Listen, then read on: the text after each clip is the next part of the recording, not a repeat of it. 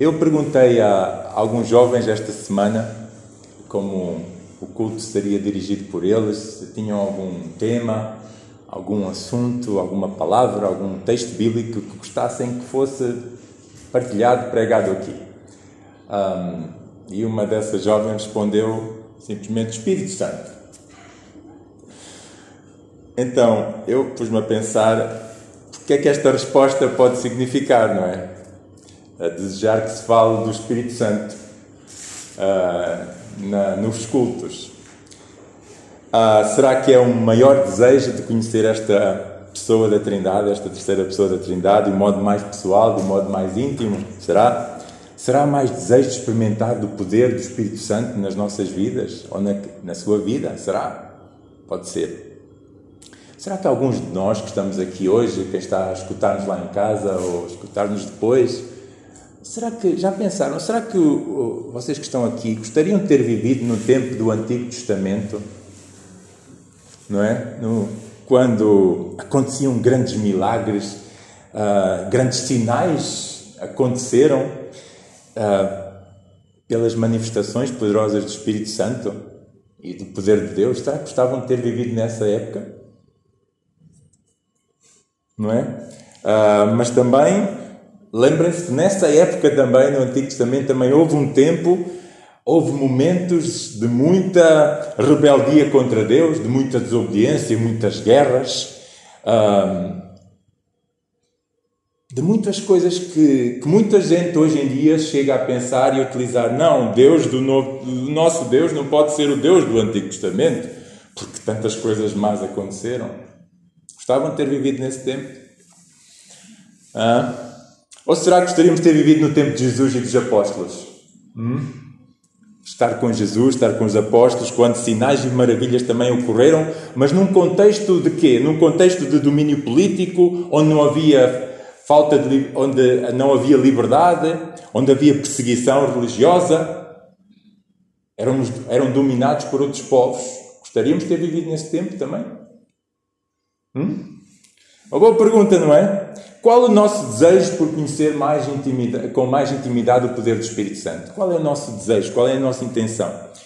É interessante que hoje celebramos o Dia da Liberdade, não é? Dia 25 de Abril, não é? Quase nem notamos porque não é feriado, é um dia de domingo. É. Mas estão a haver celebrações hoje, do dia 25 de Abril. E é interessante, uh, Jesus disse a certa altura: Conhecereis a verdade e a verdade vos libertará, não é?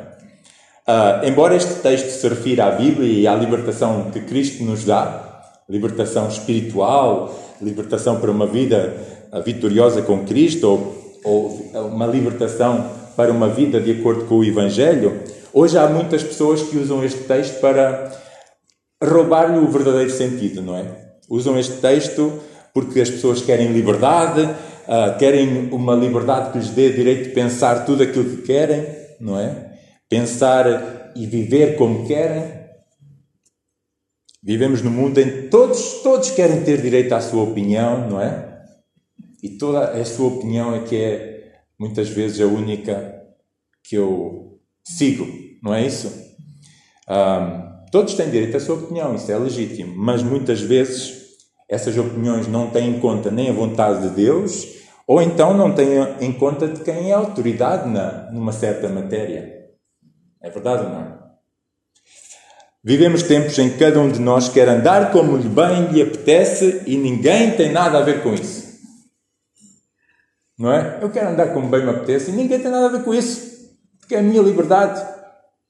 Não é assim que é a nossa cultura, muitas vezes muitas pessoas pensam assim, não é isso? Será que foi assim? Foi para isso que nós fomos criados? A irmã Jéssica leu um texto. Foi para isso que Deus nos criou. Nós existimos para viver ah, simplesmente como nós queremos. Quem não crê que a sua vida é resultado da vontade de Deus, da vontade criadora, realmente é difícil aceitar a soberania, a presença de Deus na sua vida, a influência de Deus na sua vida. Mas para quem ah, olha para a sua vida e, e pensa que algum sentido deve haver para a minha existência, algum sentido que me ultrapassa, que ultrapassa a parte física, não é? Se nós olhamos para nós próprios e pensamos: porquê é que eu estou aqui? Porquê é que eu existo? Será que é só para viver um tempo, gastar a minha vida conforme bem quero e morrer e tudo se acabou? Será que é isso? Não é? Para quem tem algum tipo de crença em Deus, quer seja alguém que está a começar a, a sua relação com Deus há pouco tempo, ou está a começar a conhecer Deus, ou então para outras pessoas que já entenderam melhor, com mais profundidade, o significado do Evangelho e que sabe que andar com Cristo não é fácil. Andar com Cristo não é fácil, pois não? Não é fácil.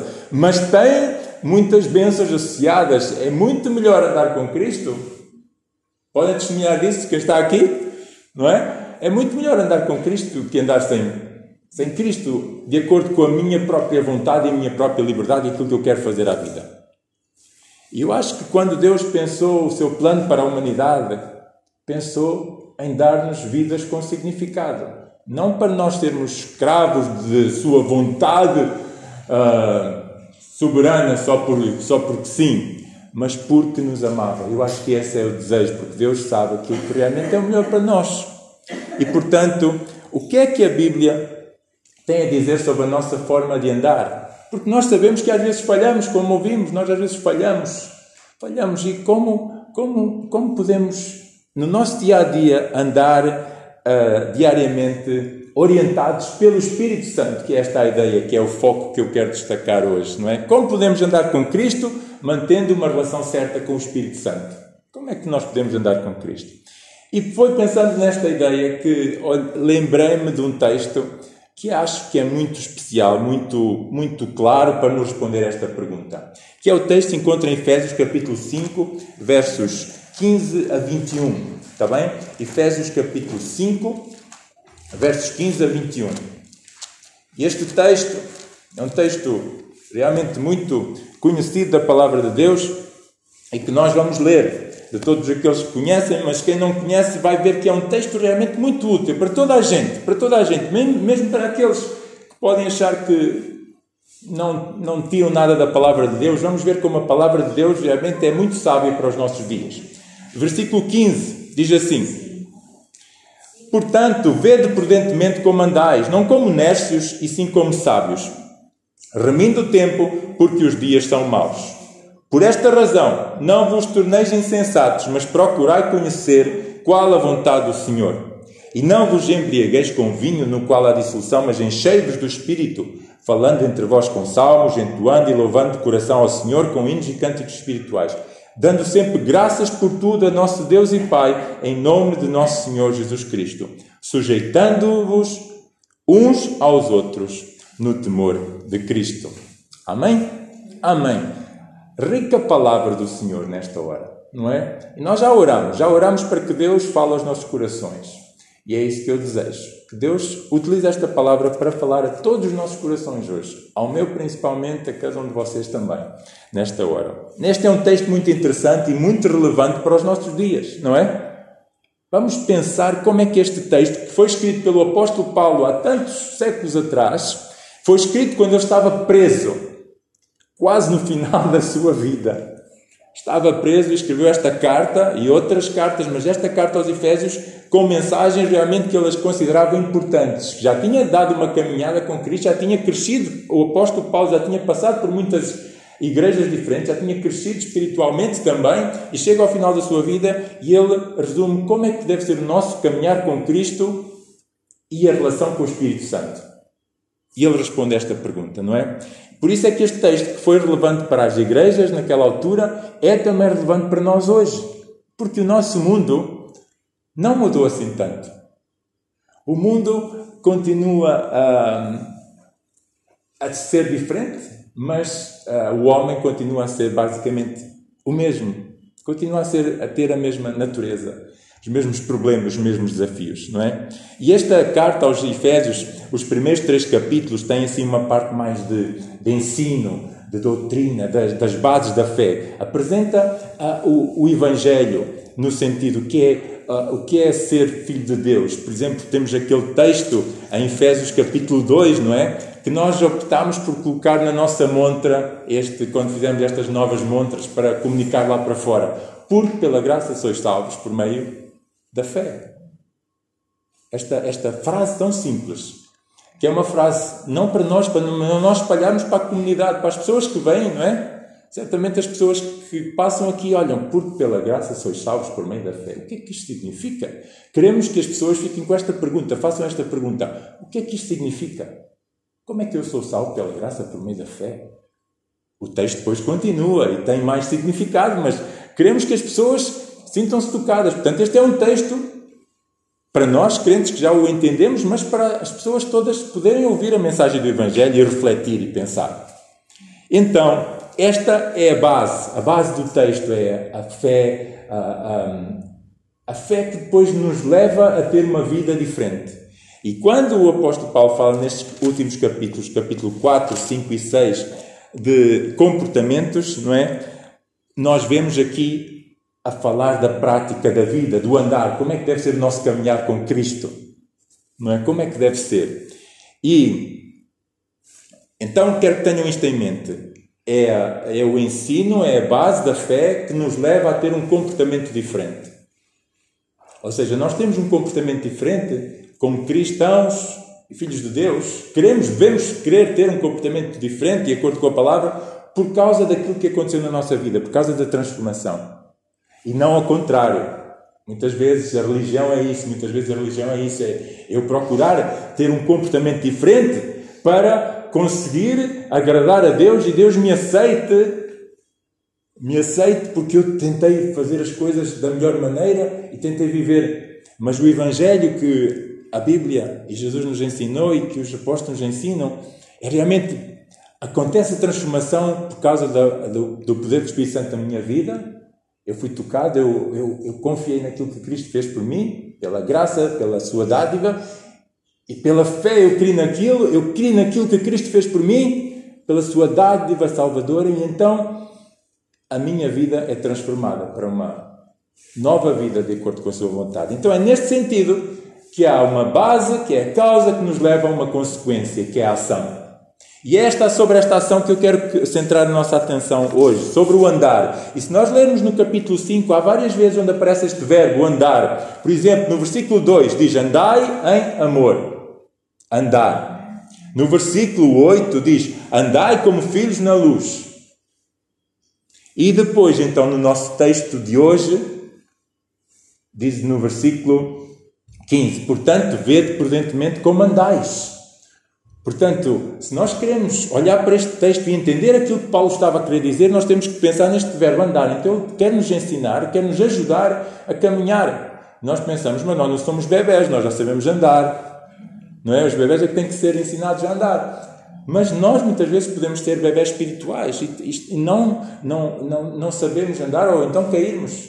Então é muito importante nós falarmos sobre isto também, porque andar é uma ação que salta à vista, não é?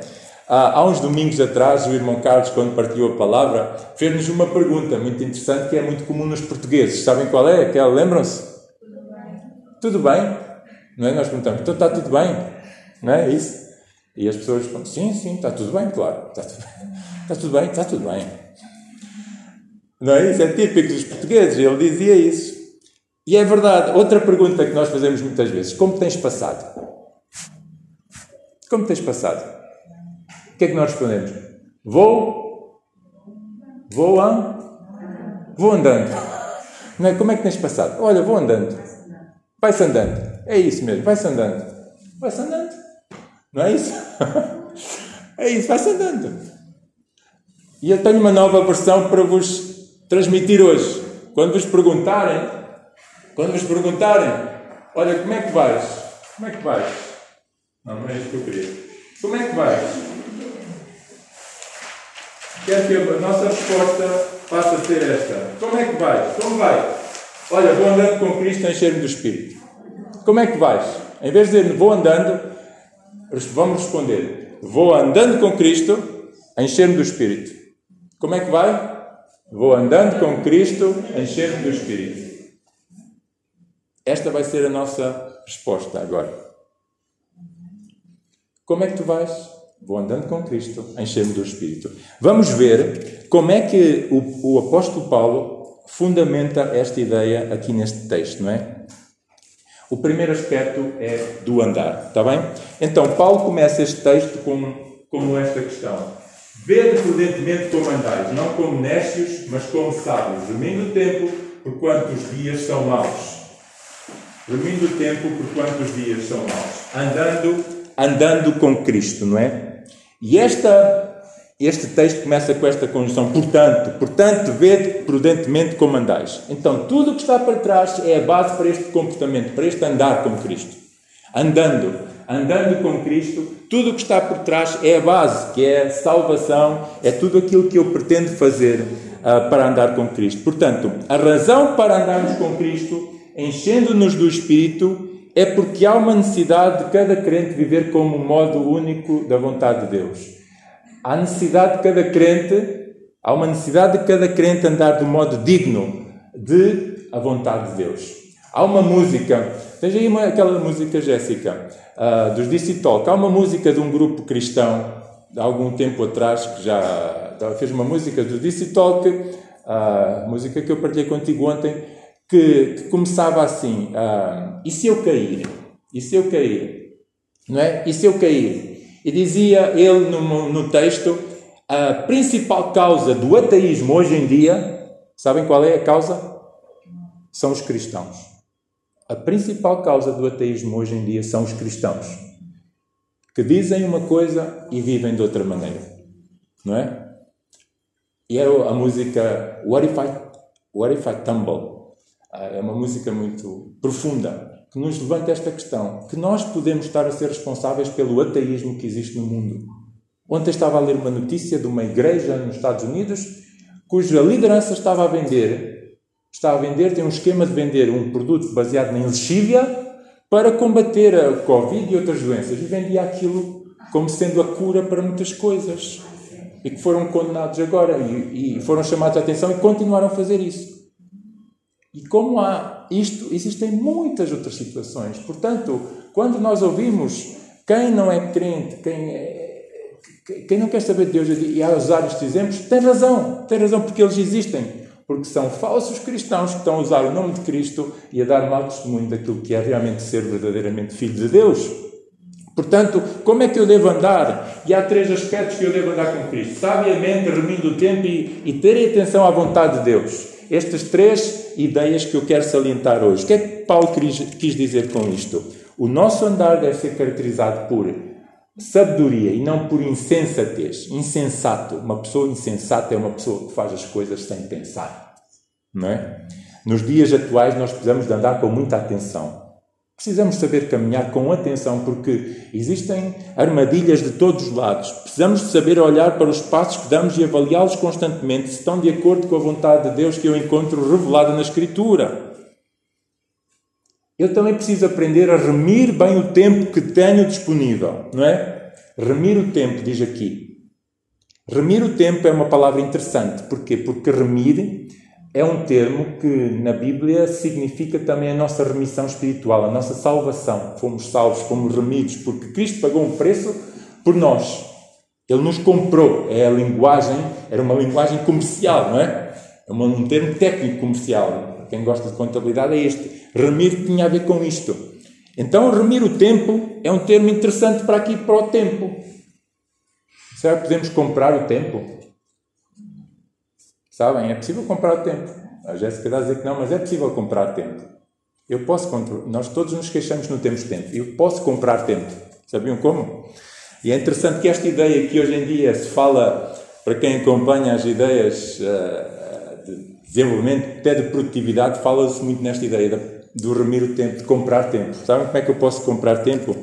Posso comprar tempo se eu tenho uma tarefa para fazer e preciso aprender a fazer uma tarefa e eu vou gastar um dia aprender a fazer aquela tarefa, um dia, se eu tiver alguém que me ensina a fazer aquela tarefa em duas horas, e eu cumpro a tarefa em duas horas em vez de num dia, estão a ver o tempo que eu poupei, então eu comprei tempo. Então, remir o tempo às vezes também pode ter a ver com isto. Eu saber remir, aproveitar bem o meu tempo, aproveitar as oportunidades que eu tenho para fazer aquilo que realmente convém.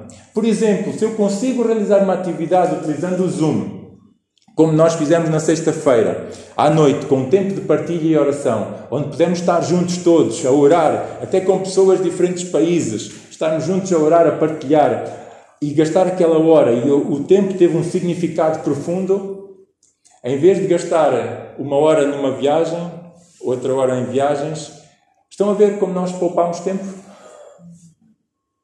Então, muitas destas coisas que nós estamos a fazer também é formas de nós pouparmos tempo. E desde que, claro que não se aplica a tudo. O Zoom é muito bom para os irmãos que estão a acompanhar-nos, é muito bom, mas não é a mesma coisa do que estar aqui presencialmente, pois não? E sabemos que não, o culto realmente é um, um tempo diferente de, de, comunhão, de cultuar a Deus, não é? É muito melhor estar aqui do que estar a assistir um ecrã, mas é melhor estar a assistir um ecrã, como estão os irmãos a assistir e a acompanhar nesta hora, do que não estar a fazer nada. Portanto, remir o tempo, não é? Aproveitar as oportunidades que eu tenho. É isso muito importante. E todos nós arranjamos tempo para aquilo que consideramos importante. Isso é um facto. Para aquilo que nós consideramos importante, nós arranjamos tempo. Eu arranjo tempo para aquilo que eu considero importante. Se uma coisa não é importante, eu não arranjo tempo para aquilo. Portanto, quem não arranja tempo para orar, para servir os outros, para cultuar com os seus irmãos, é porque não acha que isso seja importante na sua vida. Mas é uma decisão importante a tomar. Eu acho que isto, e falaremos mais tarde no resto do capítulo. Mas há decisões que nós sabemos que são erradas do ponto de vista de Deus. E quando a Bíblia diz aqui procurar conhecer a vontade de Deus também, nós temos que pensar naquilo que é importante da vontade de Deus para a minha vida, não é? E há muitas coisas que a Bíblia nos diz que se nós sabemos que que são a vontade de Deus e outras que não são a vontade de Deus, não é? Nos versículos, por exemplo, no capítulo 5, nos versículos anteriores, que são a base para este capítulo, mais uma vez digo, no versículo 3 diz: Mas a impundícia, toda a sorte de impurezas ou cobiça, nem sequer se nomeia entre vós como convém a santos, nem conversação torpe, nem palavras vãs, uh, ofensas, conversas inconvenientes, ações de graças, pelo contrário Nenhum incontinente ou impuro ou avarento é idólatra tem herança no reino de Deus. Portanto, com este texto eu vejo aqui muitas coisas tão claras que eu sei que não são da vontade de Deus. Portanto, quando eu ando com Cristo, eu procuro saber aquilo que agrada a Deus e procuro fazer isso que agrada a Deus, não é? Então, é a primeira parte desta vontade de Deus que eu devo procurar, não é? Ah, há muitas coisas que nós realmente temos a sabedoria da parte de Deus e as coisas são muito claras. Às vezes há outras decisões que são mais cinzentas, não é? São, não são assim tão claras se isto é, se isto é branco ou preto, cinzento. Ficamos na dúvida sobre o que fazer. E às vezes na nossa vida, os irmãos não têm, amigos que estão aqui a assistir, não têm decisões que às vezes ficam na dúvida sobre o que fazer? Não têm? Jovens, não é? Principalmente. O que é que eu faço? O que é que eu faço? Às vezes não há uma orientação tão clara da palavra de Deus sobre aquele assunto. O que é que eu faço?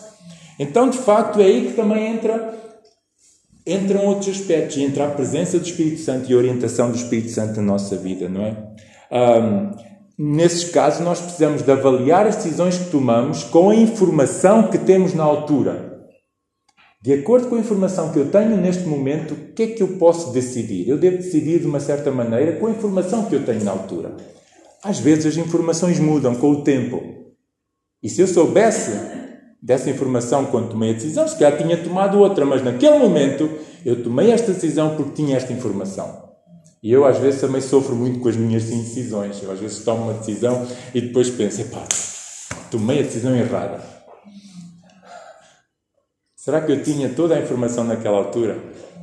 Isto acontece muito nos relacionamentos, não é? Os relacionamentos às vezes eles dizem, ouvimos casais, casais, ah, se eu soubesse o que sei hoje, não me tinha casado. Não é isso? Que ouvimos muitas vezes. É triste quando assim é. Quer dizer que não houve um conhecimento total. Mas num relacionamento há sempre coisas que não se sabem. Não se pode saber tudo antes de haver um relacionamento definitivo com alguém. E por isso é que tem que haver uma base, tem que haver a base do relacionamento, a base do amor para depois enfrentar essas novas descobertas, para não haver arrependimento. Mas olhem, outra área cinzenta, por exemplo, uma área cinzenta que tem surgido muito atualmente, nos dias atuais tem sido por causa da vacina. As vacinas que andamos a, a, uns a tomar, outros a não tomar, uns a querer tomar, outros a achar que não se devem tomar. Não é? O que é que eu faço? Como cristão, o que é que eu faço? Não é? a Bíblia fala em vacinas? Não fala em vacinas. o que é que eu falo? O que é que eu faço sobre isto? Não é? Não é? Quando se falou tanto há poucos dias atrás na, nos efeitos secundários de uma vacina, não é? Nós estávamos com receios, nós professores, não é? Irmã Carla e eu que somos professores, estávamos com receio porque havia alguns efeitos secundários que estavam a aparecer mais vezes. Então o que é que fazemos? Mas graças a Deus também as nossas autoridades agiram com sensatez, com sabedoria e avaliaram as circunstâncias e, e mudaram as, as coisas. Então é sinal que de facto as pessoas também estão a, a procurar fazer o melhor dentro desta área, não é? Então é importante tomar uma decisão com base na informação que temos no momento, não é? E cada pessoa é livre de tomar ou não tomar as vacinas, mas é importante que cada um respeite a opinião do outro, não é? A sua posição. E cada pessoa que decidir tomar ou não tomar tem que arcar as consequências desse, desse acto, dessa decisão.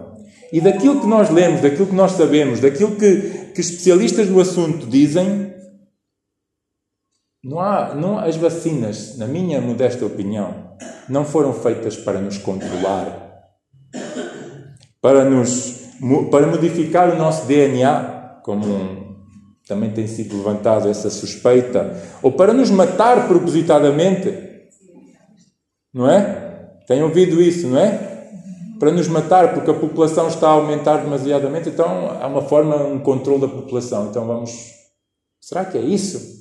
Pensar sabiamente, vamos olhar para as circunstâncias, não é? E quem afirma estas ideias, quem lança estas ideias, se formos investigar quem lança estas ideias, às vezes também diz que de facto a pandemia é uma, é uma, é uma fake news, é uma mentira, não existe. Portanto, cuidado, vão investigar quem lança estas ideias, o que é que também pensa, não é? Sobre o assunto. E quando vemos uma situação realmente caótica, eu penso, se não tivessem sido tomadas medidas, realmente tinha havido uma. a população mundial tinha sido dizimada. De facto, nós, no nosso tempo, nunca vivemos uma situação semelhante a esta. Não se, não se pode comparar com a gripe, que era isso que nós pensávamos o ano passado. Ah, isto é apenas parecido com uma gripe. Não é parecido com uma gripe e as consequências estão aqui. Tivemos estes efeitos todos, andamos todos de máscara com isto. É verdade, isto custa. Às vezes há exageros, há exageros. Há, há, há controle de algumas das nossas liberdades. Há. Mas é para isso também para o nosso bem. Portanto, uh, efetivamente há efeitos secundários em tudo que nós tomamos, queridos irmãos e amigos. Há efeitos secundários em todos os medicamentos. Tudo que nós colocamos dentro do nosso corpo muitas vezes faz-nos mal. Os medicamentos que tomamos, até o ar que respiramos faz-nos mal, porque está poluído. não é? Portanto, uma vacina pode ter efeitos secundários. Pode. Pode ter efeitos secundários. Mais do que para umas pessoas, especialmente para alguns que têm problemas de saúde, pode ter efeitos secundários. Mas ah, eu creio que é uma boa medida para nos proteger, para nos ajudar a, a viver. Eu já fui vacinado, ainda estou aqui, ah, mas não sabemos o futuro. Neste momento, neste momento, é com a informação que eu tenho, eu recomendo pessoalmente, ah, não porque a Bíblia me diz agora, mas por aquilo que eu entendo da, das, da, da, da sabedoria que recebemos, que realmente é uma decisão uh, sábia. É uma decisão que quem não quiser tomar a vacina, fique com essa decisão. Respeitamos essa decisão, não é? É muito importante. Então, estão a ver muitos aspectos da andar com Cristo, sabiamente remindo o tempo a vontade de Deus. Muitas decisões concretas. Mas agora falo-nos da segunda qualidade. Eu vejo o tempo a passar, nós eu sei. A segunda parte deste texto diz: E não vos embriagueis com vinho, no qual há dissolução, mas enchei-vos do Espírito, falando entre vós com salmos, hinos e cânticos espirituais. Então, a segunda ideia tem a ver com isto: enchendo-vos do Espírito. Enchendo-vos do Espírito. E há três aspectos importantes enchendo-me do Espírito, cultuando, agradecendo e servindo. Eu acho que este texto procura falar estas três ideias aqui relacionadas com e não vos embrigueis com vinho. Portanto, Paulo diz-nos: vede prudentemente como andais, daquela, daquelas três maneiras, e depois diz: e não vos embrigueis com vinho. É outra, outra ação diferente. E não vos embriagueis com vinho, mas enchei-vos do Espírito. É uma ordem que Paulo está nos diz: enchei-vos do Espírito. E a pergunta fica: como é que eu me encho do Espírito? Posso ir comprar um pouco do Espírito Santo numa garrafa e, e como respiramos oxigênio, encher-me do Espírito? Hum? Será que eu posso comprar o Espírito Santo? Não é? Isso aconteceu mesmo na Bíblia. Alguém que tentou comprar o Espírito Santo e, e morreu. De facto, aí não se pode comprar. Mas Paulo diz-nos: olha, enchendo do Espírito. Não é? E de facto, sendo Paulo aqui não está a dizer nenhumas palavras mágicas, não é? E ele não refere nenhuma experiência sobrenatural, alguma coisa que nós temos que fazer do ponto de vista uh, de uma experiência sobrenatural que aconteça nas nossas vidas que às vezes existem essas experiências e acontecem, aconteceu comigo, acontece com muitos irmãos que estão aqui também, certamente, experiências especiais de uma relação íntima com o Espírito Santo, até com Paulo também aconteceu. Mas aquilo que Paulo está aqui a dizer, este, este encher do Espírito, uma vida num diário, na vida diária, é algo, é algo prático, é algo concreto, não é? E são a base. E quais são as três áreas concretas que contribuem para que eu me encha do Espírito Santo? é a área do culto, da gratidão e do serviço. O que é que Paulo queria dizer com isto, não é? Há uns tempos atrás eu já vos falei, irmãos e amigos, já vos falei que eu tenho um vizinho que às vezes hum, está, está muitas vezes controlada pelo, controlado pelo álcool. É? Já vos falei aqui. Hum, e, e ele usa linguagem própria, audível não apenas para nós que somos vizinhos, mas para todas as pessoas que passam na rua não é? Ele ofende uh, as pessoas, nós, a minha família, utiliza palavras feias, uh, graves, mas no outro dia, se estiver bem disposto, parece que nem se lembra que aquilo aconteceu. E se eu guardar aquelas palavras que ele me disse, e ele disse-me aquilo, agora vais sofrer, vais ver, vais ver. Se eu usar de espírito de vingança com ele, vai ser pior. Portanto, ele fez aquilo totalmente controlado pelo álcool. E é isso que o álcool faz. Não vos embriagueis com vinho, no qual há dissolução. Há dissolução, há contenda, há ira, há libertinagem, há uma conduta própria de alguém que não sabe que está a fazer aquilo ou não se inibe de, fazer de ter certos comportamentos porque, porque está controlado por uma substância tóxica, não é? Então, o, o, apóstolo Paulo, quando falou esta ideia de não vos embrigueis com o vinho, ele estava certamente a referir-se do contexto que estava a passar em Éfeso, onde havia um culto ao Deus Dionísio, o Deus das festas, o Deus dos vinhos, onde as pessoas realmente perdiam o controle e tinham experiências espirituais uh, supostamente sobrenaturais, mas dominadas pelo álcool, não é? E Paulo está aqui a contrastar. E é interessante que Paulo não diz que o, o controle do Espírito Santo são estas experiências sobrenaturais, essas coisas extraordinárias. Não, Paulo está a falar em três áreas concretas. Está a falar, em primeiro lugar, em quê? Qual é o primeiro aspecto? Encheres do Espírito como? Como? Encheres do Espírito como? Falando entre vós com salmos, hinos e cânticos espirituais. Depois diz no versículo 20: dando sempre graças por tudo a Deus e Pai. E no versículo 21, sujeitando-vos uns aos outros no temor de Cristo. Portanto, Paulo parece que nos está a querer ensinar que dá-nos uma ordem para eu ser cheio do Espírito, mas está-me a dizer que se eu viver desta maneira, se eu andar com Cristo, vivendo estas três ações na minha vida, isso vai contribuir para eu me encher do Espírito. Talvez também o contrário. Se eu estiver cheio do Espírito, eu também vou caminhar desta maneira.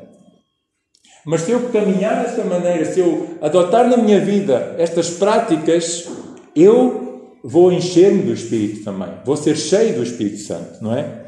Então isto é muito importante.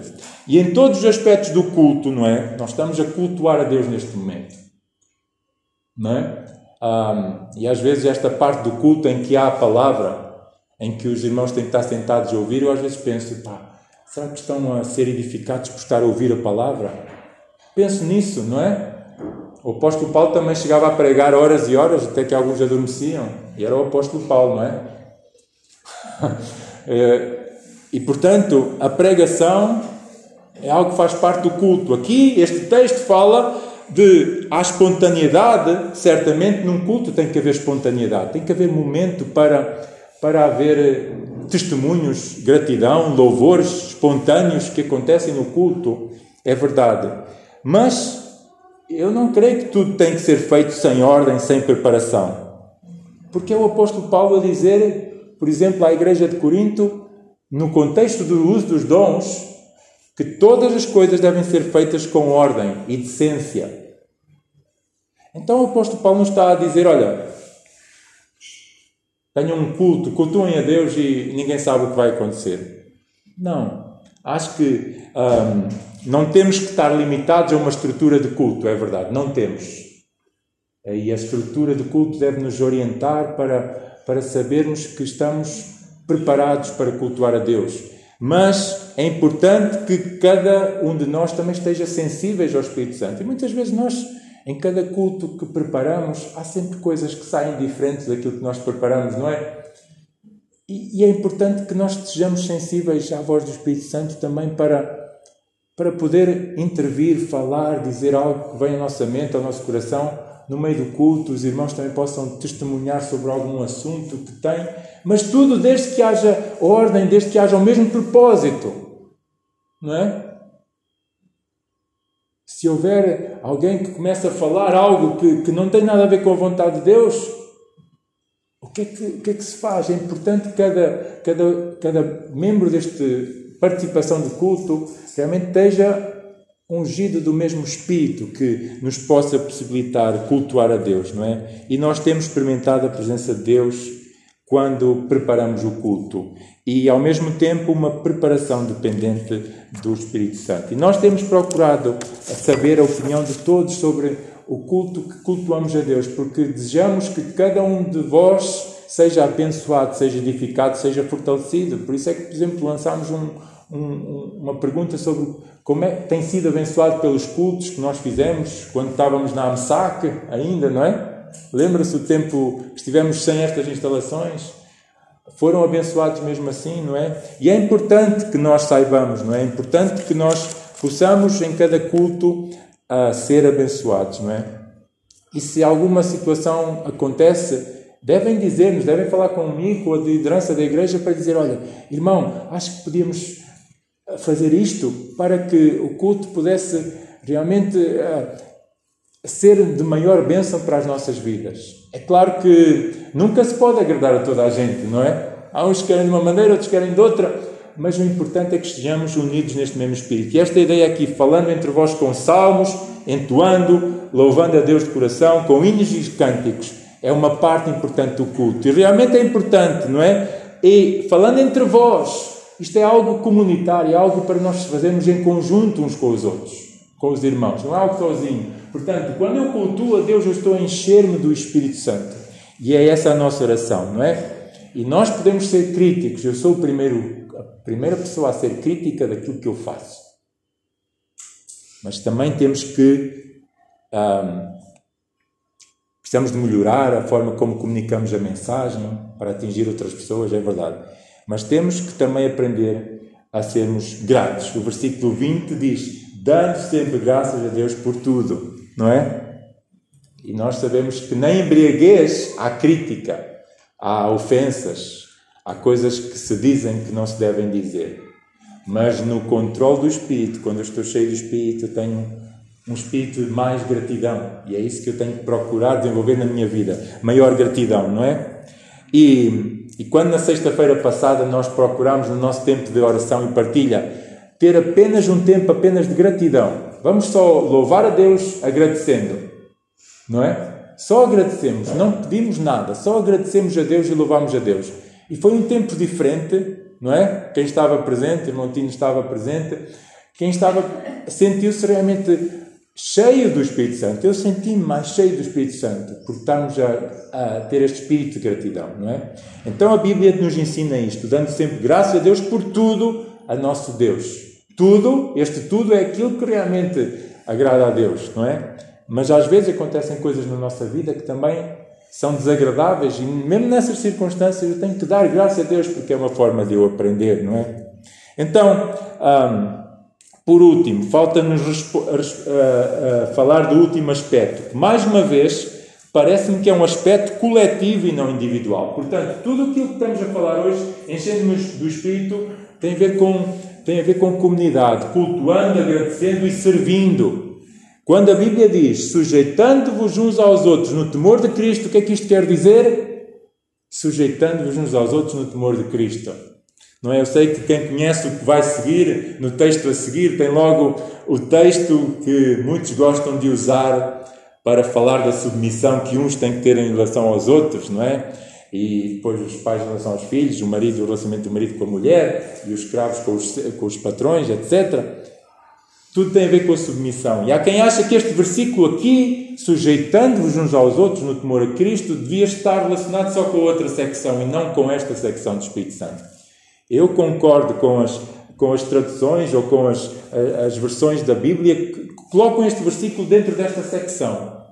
Porque, sujeitando-vos uns aos outros no temor de Cristo, no temor de Cristo, eu acho que é um ato de humildade que me leva a, a deixar que o, o, o meu eu morra mais e que o Espírito Santo me controle. Não é? Quando eu deixo que o meu eu me controle e passo a deixar que o Espírito Santo me controle porque eu faço alguma coisa por outra pessoa, eu estou a servir, então eu estou a contribuir para estar mais cheio do Espírito Santo. Concordam? Então, quando a Bíblia nos incentiva a isto, ah, eu estou a pensar na área de submissão, é a área do serviço, porque tudo isto tem a ver com serviço uns aos outros. Portanto, sujeitando-vos também tem a ver com esta ênfase, não é? Ah, portanto, nós às vezes pensamos que uh, não temos, como eu comecei a mensagem por falar, eu tenho a minha vida e quero tomar as minhas decisões e ninguém tem nada a ver com isto. E agora terminamos este texto com esta mensagem, sujeitando-nos uns aos outros no temor de Cristo. Portanto, se eu sou filho de Deus, se eu sou cristão, se eu quero andar com Cristo, eu tenho que utilizar esta perspectiva de vida, de andar de forma a também me considerar na minha vida a sujeição a Cristo e aos outros irmãos. Se eu penso que devo viver a minha vida só por mim próprio, controlada por mim próprio, e ninguém tem nada a ver com isso, acho que não estamos a viver de acordo com o ensino que Paulo está-nos aqui a dizer. Certo? E é muito importante. Então, nós todos somos responsáveis, como igreja, nós procuramos cuidar uns dos outros, ajudar-nos aos outros não, se, não é para saber o que se passa na vida de cada um. É para ajudar se pudermos. Se pudermos ajudar, ajudamos. E é isto que nós temos procurado viver ao longo deste ano que tivemos vivido em pandemia, não é? A preocupação uns pelos outros foi muito útil. O trabalho das igrejas durante este ano foi muito útil. Tem havido depressões, tem havido tanta coisa a acontecer na vida das pessoas. E se não fossem as igrejas, também, também as igrejas, muitas pessoas tinham passado mesmo muito mal. Então, eu acho que esta é a ideia geral. Eu estou a terminar, eu sei que estou a demorar muito tempo, mas não podia não deixar, não deixar esta ideia incompleta hoje. Portanto, irmãos e amigos que nos estão a escutar, um, que seja esse o nosso desejo hoje. Como vai? Como vai? Em vez de dizer vou andando, vamos responder: olha, vou, vou andando com Cristo, enchendo-me do Espírito, enchendo do Espírito. Vou andando com Cristo, enchendo do Espírito. Agora nós já sabemos o que é que significa o andar. Tem aquelas três ações: o andar com sabedoria, não é? O andar buscando, buscando a presença de Deus, reunindo o tempo e buscando a sua vontade, não é? Andando, andando é isto. Por outro lado, encher-me do Espírito. Encher-me do Espírito, quando eu cultuo a Deus, quando eu leio a palavra, quando eu partilho, quando eu dou testemunho, quando eu quando eu dou graças, quando eu tenho um espírito de gratidão e quando eu sirvo os outros, eu estou a encher-me do Espírito, que esta é a ordem do apóstolo Paulo para as nossas vidas. Portanto, esta é a mensagem que quero deixar connosco hoje, nesta, nesta, nesta manhã, e, e, e que o Espírito Santo possa ser visto, não é? Mais desta, também desta perspectiva, não só de uma força mágica ou como se fosse algo extraordinário, mas como algo prático. O Espírito Santo é a pessoa que vive em nós, que nos ajuda a ter um comportamento diferente na vida, a andar com Cristo e me ajuda a encher-me do seu Espírito na minha vida. Então, que eu possa procurar nesta semana aplicar esta mensagem, pensar como é que eu vou andar com Cristo, encher-me do Espírito mais esta semana do que na semana passada, está bem? Que nós possamos ter ficado clarificados com a palavra e que agora possamos procurar aplicar as nossas vidas nesta hora. E obrigado aos jovens pela oportunidade de partilhar este assunto que é tão importante para as nossas próprias vidas. Amém. Amém, irmão. Ah, quando de pé, nós vamos